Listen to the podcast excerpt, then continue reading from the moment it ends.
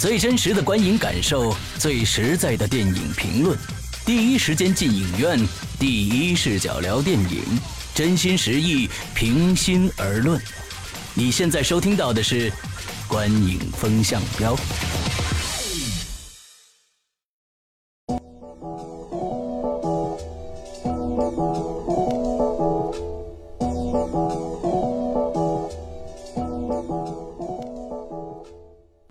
各位听众，大家好，欢迎收听《观影风向标》，我是施阳，我是波米，我是玄木。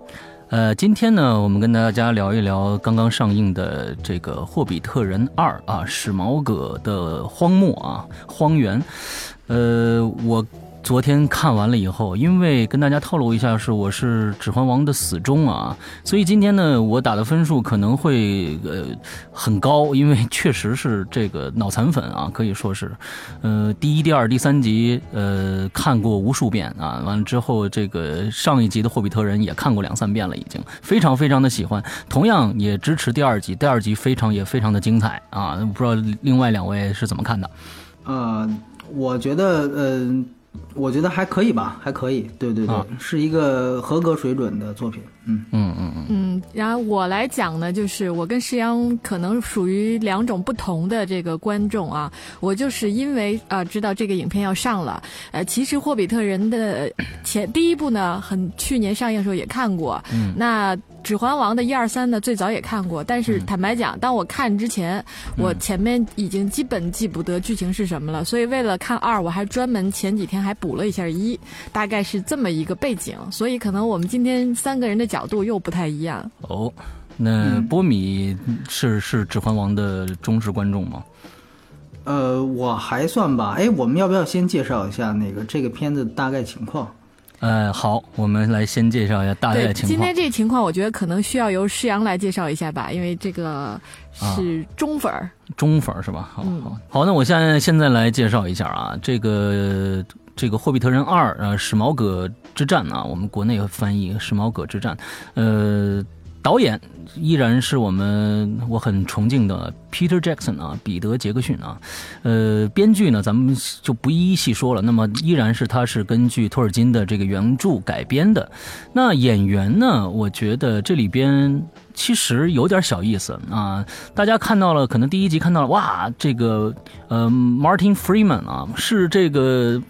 福尔摩斯的华生是他演的，哎呀，真好！那还要就卷福要是上了就行了。其实这里面这里面有卷福的，那大家很多人可能很多人都不知道这里面有卷福的。卷福是谁呢？是那条龙。当时三 D 的这个一些抓取呢，是根据卷福的表演来抓取的啊。三 D 最后制作成这条龙的。那么卷福也在，而且他还演了这个，其实里边的那个法师。呃，暗黑法师其实就是呃这个 Solon，就是 Solon，呃就是 Solon 这个这个这个化身啊，也是他演的。啊，这他就是演了两个不出脸的人，你知道吧？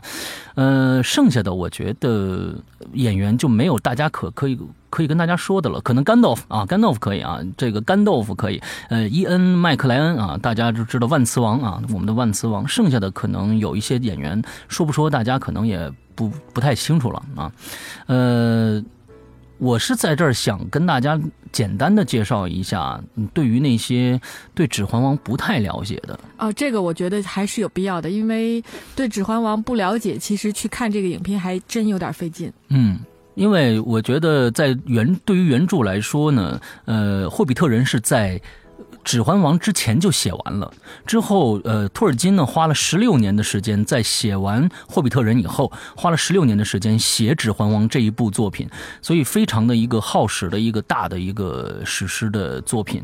那其实很多人都搞不清楚这些到底是怎么回事啊！我就觉得，我再跟大家小介绍一下，在最开始呢，呃，几千年前啊，在中土世界，呃，Solon 这个大坏蛋啊。在这个魔斗山制造了好多枚戒指，有三枚呢给了矮人族，有七枚呢给了精灵，有九枚给了人类。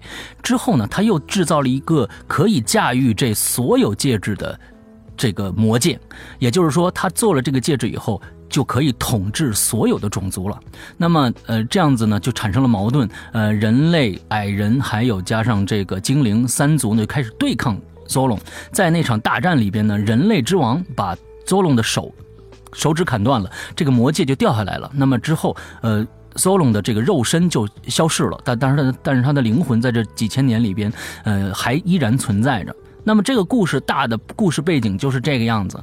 呃，到了几千年以后，呃，霍比特人嗯拿到了这个这个戒指，也就是我们的在霍比特人电影里边的这个主角啊，主角拿到了这枚戒指。六十年以后，他的侄子啊开始呃引。拿着这枚戒指去摩多山，要把这个戒指焚毁。其实大概整个的这个故事，呃，框架就是就是这么一个一个一个一个框架。嗯，可能因为第一，从这个《指环王》第一到第三的时间跨度太长了，两年一部。那么现在呢，《霍比特人》因为是套拍的，他一下子花了，他好像是，呃，一共拍摄了两百四十多天吧，还是把两百六十多天，这三部就全都拍完了。那么也就是我们大家能看到一年一部这样的一个一个速度，呃，比较好。那是之前的这个，我觉得很多朋友都已经忘却了很多，所以在这儿跟大家先说一下这个知识。好，嗯，哎，那问一下波米，现在这个影片的票房怎么样了？它在刚上映的那一天，呃，大概是四千万的水平，然后到第二天就已经有七千八百万的的票房，单天就是星期六，嗯，这个已经是环太平洋之后，呃，中国在进口片方面表现最抢眼的一个电影了。说句实话，这有点出乎我意料，因为去年大概也在这个时候是《霍比特一》上映，《意外之旅》那个电影的票房当时可能是由于。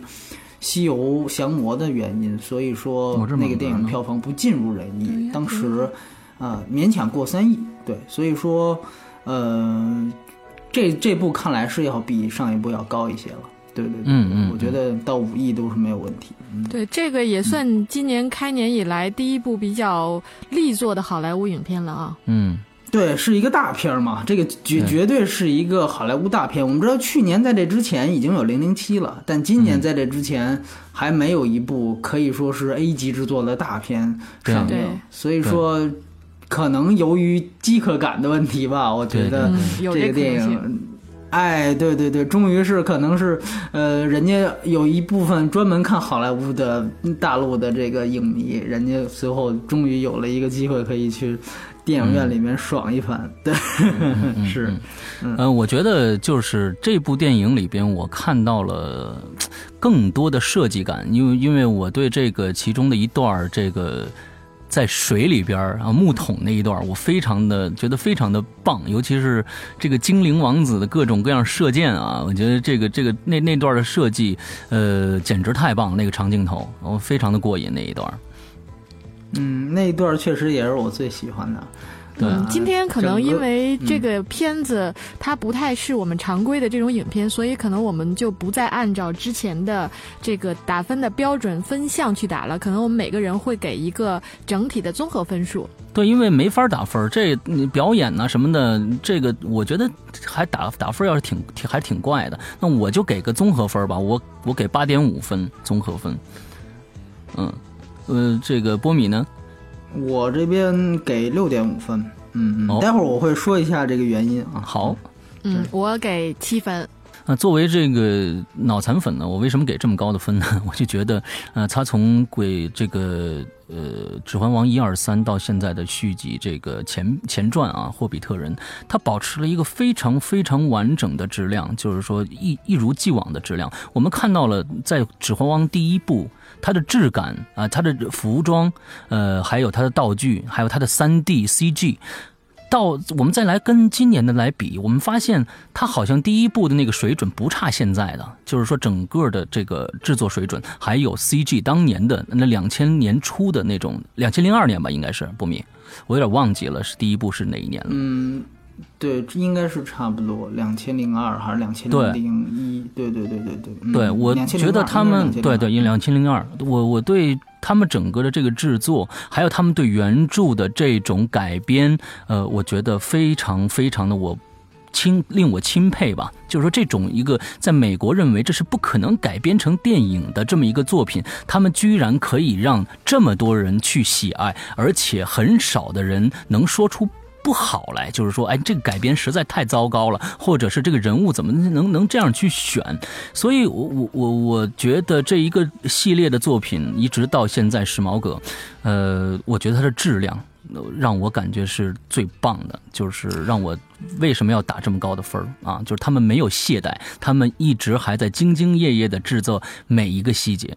对，这是我为什么打高分的原因。嗯，嗯我我我听你刚才这话的意思啊，其实我感觉就是你说。呃，你现在来看第一部比这部都是不差的，那我怎么感觉好像这个你在捧第一部的时候，你感觉其实这么多年过去了，这是十二年过去了，这个技术好像怎么没有进步啊？这阿凡后阿凡达时代了，嗯，对，这个对这个其实是其实是我要引申出来我对这部电影的一个看法啊。那从我这个方面啊，就是说我为什么之所以给六点五分，首先我觉得，当然这个是一个我觉得很不错的电影。呃，而且它其实是起到了一个承上启下的作用。那这个基本作用，我觉得是起码是完成了的。然后呢，另外一方面，我觉得最大的亮点，三 D。嗯嗯。呃，我因为我看的也不是 IMAX，简直就没票了，都已经。所以说呢，这我也看的是那个中国剧目。呃，按说好像是比 IMAX 要次一些，但是其实从整个画面感觉，包括它的 3D 效果来看，呃，我觉得非常出色。而且呢，它已经不仅仅是我们说最俗的那种 3D，所谓出色就是往你眼睛上扎，对吧？哎，它没有这种动作，但是整个的场景你可以看得出来，它是有立体感，它是有设计感的。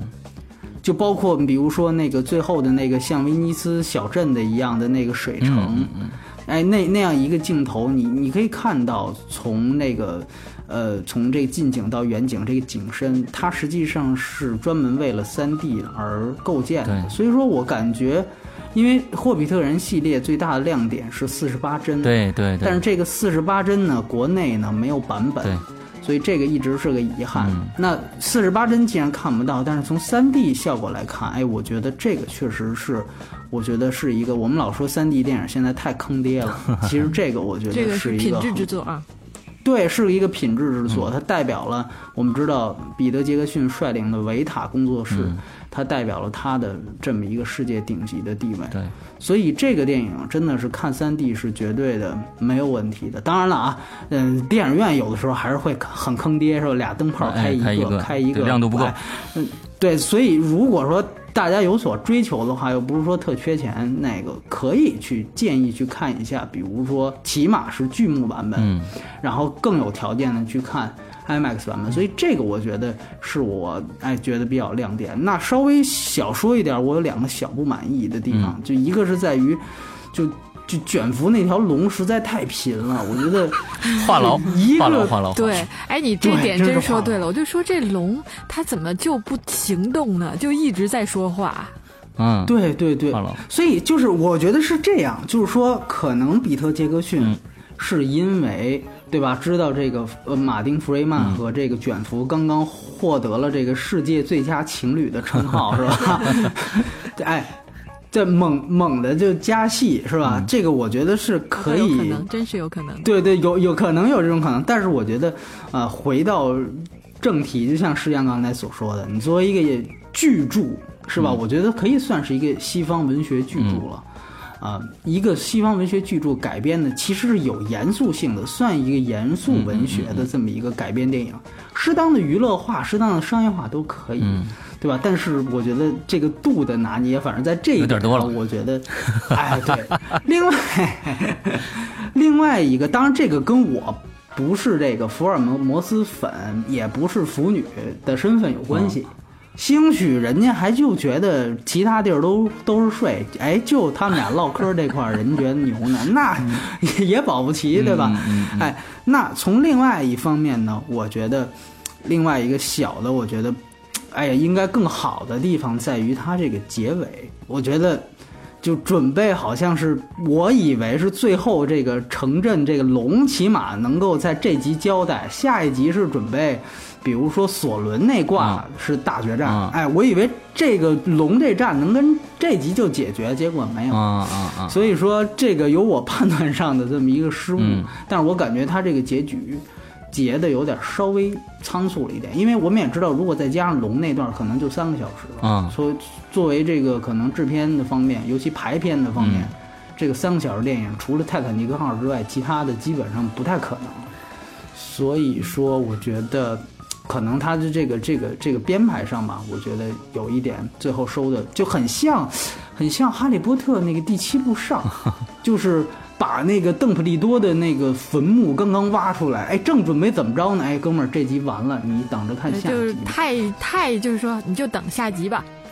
对，所以他很多人给他的评价叫有有些不满的人给他评价叫超长预告片儿，啊，说他是超长预告片。哎，对，就这个呢，你比如说，我们还说就和双塔骑兵去比，你发现双塔骑兵是非常起承转合，嗯最后我们都记得白袍对甘道夫最后从那个山山上出现，哎呀，那真的是能把我从从座位上轰起来的，他缺少这么一个东西，所以说这个是，当然我还是那句话，这双塔骑兵是无法替代无法替代，对对对对，嗯，那玄牧说说呗，嗯。嗯，就听你们俩讲完之后啊，我觉得今天我来评这个真的是属于打酱油级别的啊。就是我对于这个影片，这我是为了让自己能看懂二，我专门提前又把一看了一下。那因为、哦因为这个《魔戒》一二三加起来差不多得九个小时吧，那个我实在是还没有时间去看。但是听你们讲完之后呢，就让我对于前三部就。坦白讲，我是看过的，但是我现在真的没什么印象了，因为我觉得这个片子它是隔两年上一个，隔两年上一个，五五六年之后，你到我让我现在这已经有十几年了吧，嗯再回忆。真的是有点难度，所以我觉得我可能需要把前面的补过来，我才能够跟上你们去讨论这个的一个节奏。啊但是从整体上啊，就是说我，但是我坦白讲，我觉得其实有很多的观众是我这个样子的，嗯嗯，对对吧？就是很大，也不能说大多数吧，但应该有很大部分观众是我这种状态的。那这样子对我而言呢，这部片子是我觉得真的是一部很不错的好莱坞大片儿。嗯它呢就是具备了各个方面好莱坞大片的特质，嗯从画面、从表演、从整个镜头给你的视觉的刺激感、嗯等等的，我觉得哎。都达到了一个很高的水准，嗯那看完之后呢，我当然就是说，我觉得应该最好看的就在第三部了。嗯第二部我我因为刚看完一，我觉得二呢比一会节奏上相对更快一些，就是会相对更抓人一点，因为我就是也不会有那么多疑问了嘛。因为坦白讲，我看一的时候我还是有一些疑问在的。那看这个影片整体上就是给我的一个感觉就是我会有一个问题在，就是说为什么嗯美国人好莱坞他们会把一部就是这种历史的巨作，一部魔幻的这个文学作品，能。虽然我没有看过原著啊，但是他真的，我觉得已经把很多的东西精髓很好的视觉化了。嗯嗯嗯那为什么我们当然我们中国的电影离好莱坞水准还差很多啊对？但是为什么我们就连达到这不说十分之一，我觉得都很难到的这么一个作品？就是从这个上面，我我其实个人是有是有疑问的。就是从技术角度来讲，其实很多层面上，我们现在国内的制作什么都会用到国外的团队去做，嗯但是。为什么就会差这么多？嗯，我们就拿前一段我我时间的这个人看完这个之后，就带来一个疑问，不知道是不是值得去探讨一下。啊，就是前拿前段时间的这个《大闹天宫》来比一下啊，我们觉得我可能觉得《大闹天宫》也花了四个多亿啊，是这也是一亿美金呢、那但是我们看到它里面的技术，咱们咱们就别说是三 D 这些，咱就说最简单的一个抠像。他连抠像都没有抠好，这一块一亿多块钱发呃花哪儿去了？就是这是这个呀，嗯是呀，这因为那个《大闹天宫》那集我好像还没参与制作，嗯是吧？就是那那个节目我没参加。我我我对《大闹天宫》呢，我觉得我还就是可能因为有另外一个那个《爸爸去哪儿》那个在，嗯所以我可能对他可能持正面的态度要稍微多一些。嗯然后那个像他这个花钱这个事儿啊，我可能还真的就就就去了解。我觉得是这样。首先，玄牧说的非常对，嗯中美的差距是在的，这个差距非常大，这个都嗯毋庸置疑。嗯咱要是说非得以那个好莱坞的标准来要求咱们的电影，嗯这个好像也也也也不太合适，嗯是吧？然后，但是说确实大闹天宫问题是非常多的，嗯但是说关于它这一点，就这个特效这一点，我我我觉得是两方面啊。嗯一方面呢是说，第一，我踩过一个。国内的一个就是也是做也是一个导演大片导演，我就不说叫什么，他跟我说过一个细节，嗯。他就说，他说当时我想要一个镜头，是直升飞机在天上飞，从大厦当中穿过来，然后最后被人轰下来了，嗯。最后就坠坠毁。嗯。然后他就去找一个国内的一个最牛逼的一个特效公司，说你给我做这镜头，这镜头是我们这里最关键的。那特效公司说说直升飞机在天上飞这镜头我给你做，然后但是这飞机坠毁，你得找下一家公司。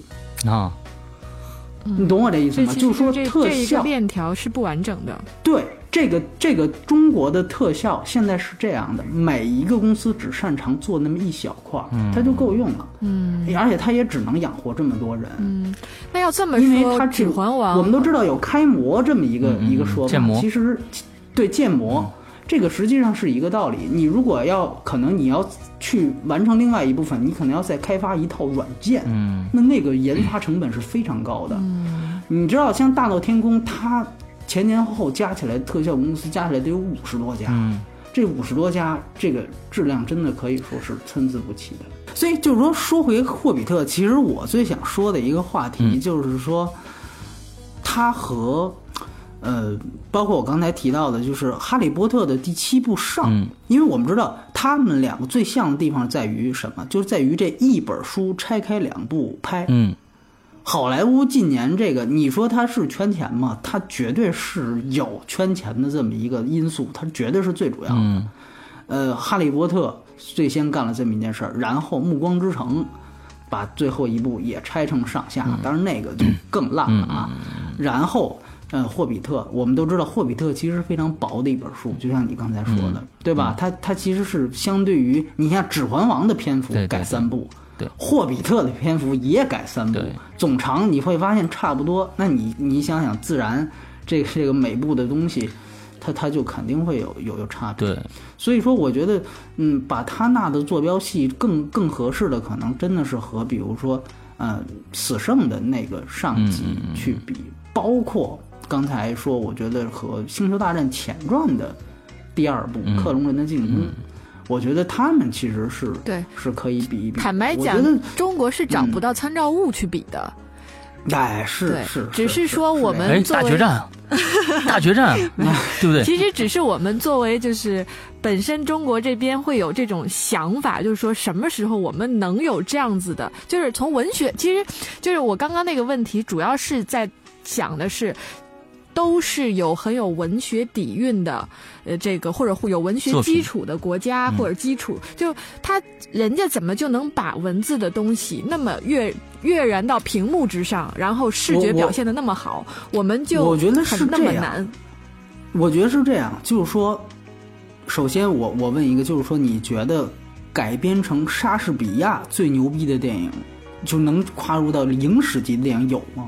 其实很少。嗯嗯莎士比亚，嗯嗯嗯，就是其实这个，我觉得它面临的是一个嗯文文化，就是文学和电影这两个艺术形式，在文学上登峰造极的东西，它转换了另外一个艺术形式，它是不是就不可能对对，再有什么突破？这是肯定的。我们一改就是三国，一改就是西游记。嗯我们改的东西都是在文学上已经登峰造极的。其实西方就像刚才说的，莎士比亚他是登峰造极的，嗯但是也鲜有很成功的电影作品出现。嗯嗯哈姆雷特那么多版，麦克白那么多版，嗯没有哪个说是可以和教父相提并论的电影，嗯，没有。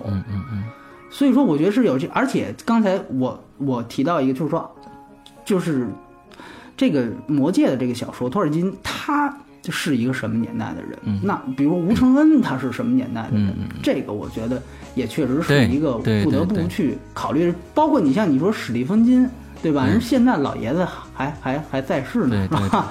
对，所以就是说这个东西，你包括 J.K. 罗琳，这就更别说了，对吧？基本上这整个就是一监工，你导演做就坐导演旁边指挥，那这肯定就就肯定跟原著它就不可能像你刚才说的不忠于原著，这事不可能发生，是不不可能发生的事。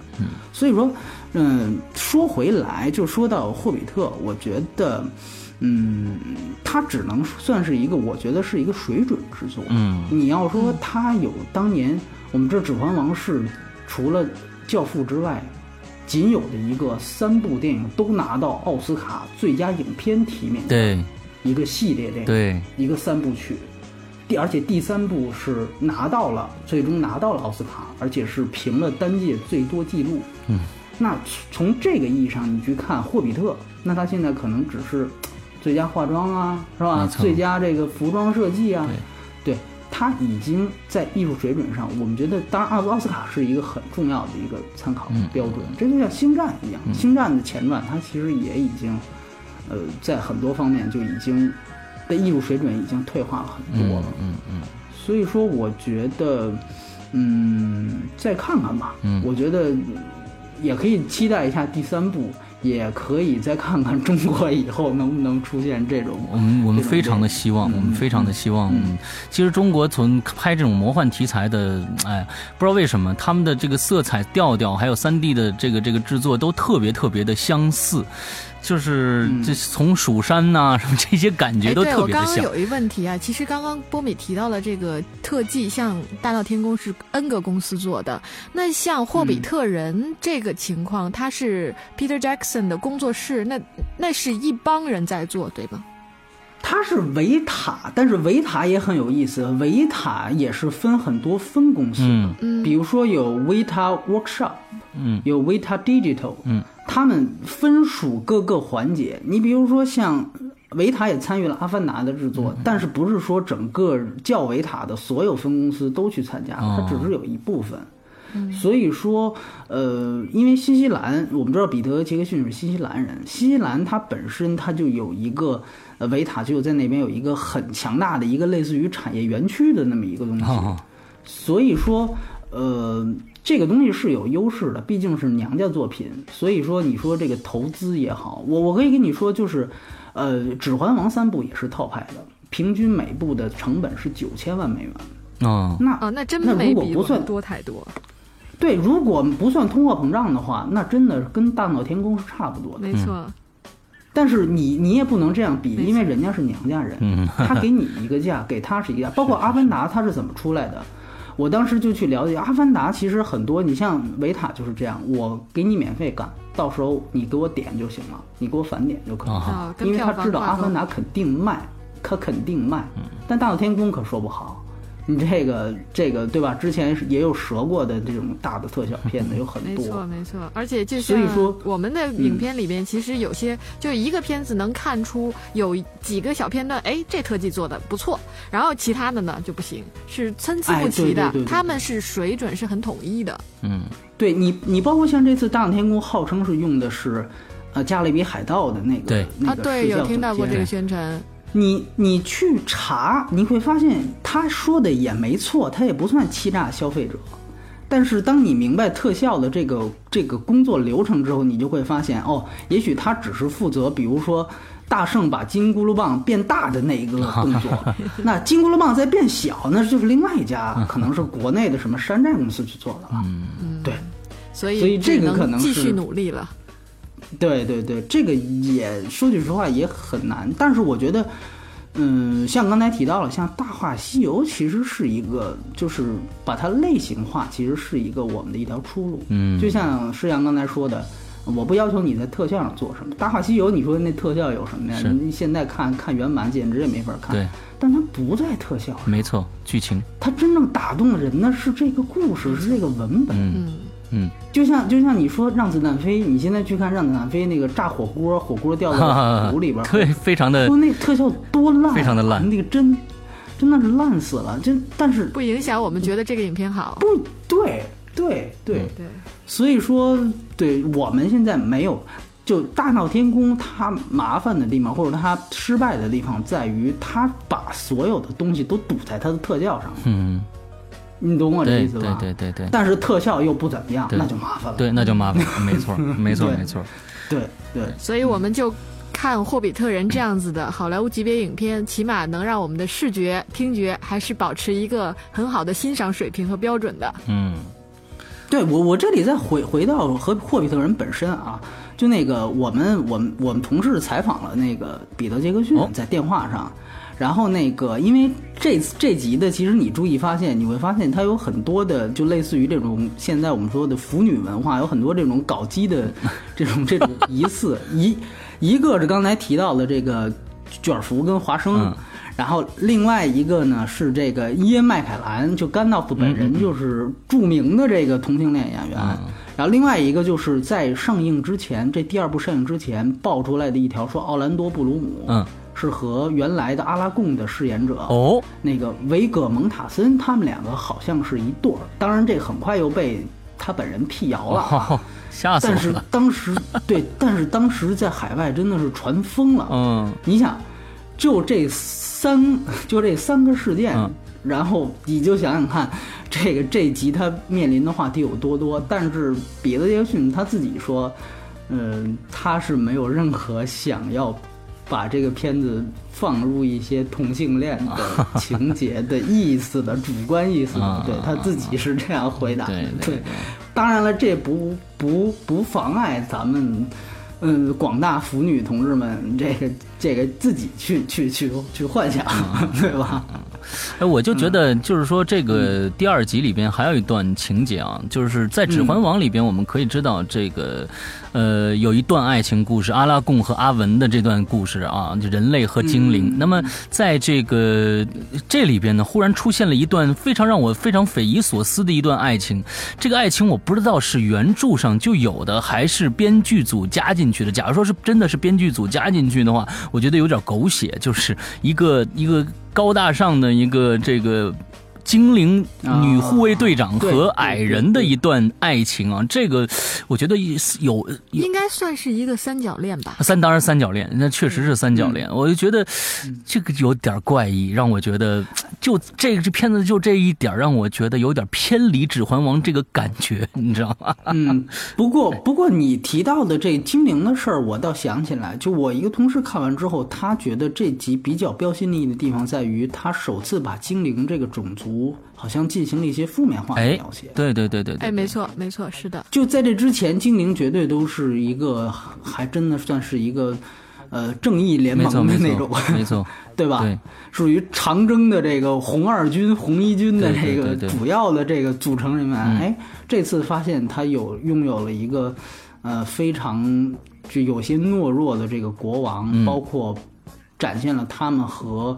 呃，半兽人以及矮人之间的冲突，对对对而且在这个冲突当中，他扮演的是其实是一些不太好对反面角色确实是一个反面角色，对这个，我觉得还挺让我觉得，哎，这是眼前一亮。嗯但是所以我觉得，是不是就着这话说，是不是他希望通过这么一段狗血的这个这个恋情，再把这个往回揪一揪是吧？分数，哎，对 对对，啊，是这样的，那也可能是一种解读。下怎么。发展吧。对对对，对我觉得这个其实很重要的一点是去看第三部。对，那其实精灵的态度到底是怎么样的，对整个大战的对，其实刚才波米说到，就是说这个第二集啊，就是突然结束了，完了之后有一种分钱分钱的这种这种可能性。但是其实对，其实嗯。但是对于我来说，我希望他拍的越多集越好，因为可能拍完第三集，这个《指环王》这个系列就要停止了。我哪怕你再拍五集，可能对于我来说，我都是愿意的。哎呦，我我我听到《星战》要拍第七部，我可不是这么这么想。哦，是吗？星战七，嗯，明年吧，还是后年？好吧，我那嗯。嗯，那我觉得我们今天聊了很多《指环王》关于《指环王》的话题啊，就是呃这个霍比特人其实也差不多了，嗯，呃，那我们嗯、其对，实综合评分我刚刚算了一下是七点三分。嗯、我我我其实我觉得大家都应该去看一看啊，顺顺便把前四集再都看一遍啊，花一个十二个小时的时间。这个我跟你说啊，这个工作一定要放到明年啊，到时候肯定各大资料馆、各大电影院就会组织这种六集连映，你知道吗？你我当时看的《指环王》第三集是，就是还没看过第三集时候是三集连映，我从下午三点看到晚上晚上的三点，呃，太爽了，那一次简直是太爽，那是最最牛逼的一次这个观影经历啊！你是在第三集上映的时候，还是后来第三第三集上映的时候，自北京的电影资料资电影资料馆放的。哦，北北京后来电影节放又放了一次，我明白三集的导演剪辑版，而且我去提前了一个星期买票没有了，要不然我肯定会去看。对，那你下明年的时候可以哎买一张这六集，最好都是导演剪辑版。我估计就得奔搭着被窝去了，对，搭着被一晚上。